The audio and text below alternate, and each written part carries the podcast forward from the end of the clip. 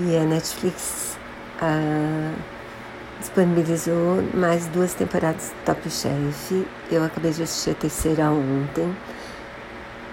Eu gostei bastante porque acho que os participantes são bem interessantes. Não gostei muito do resultado final, mas mais mais, né? Mas assim, os personagens, os participantes são bem legais.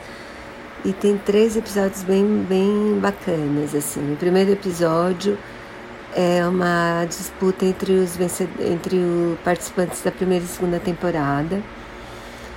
Tem um episódio no meio, assim, que tem uma.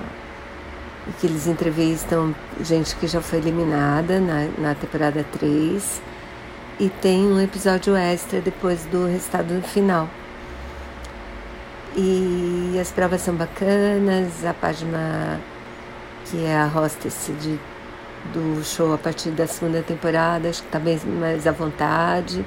Os juízes são bacanas, eu gosto bastante desse, desse reality e acho que vale a pena assistir a temporada assim.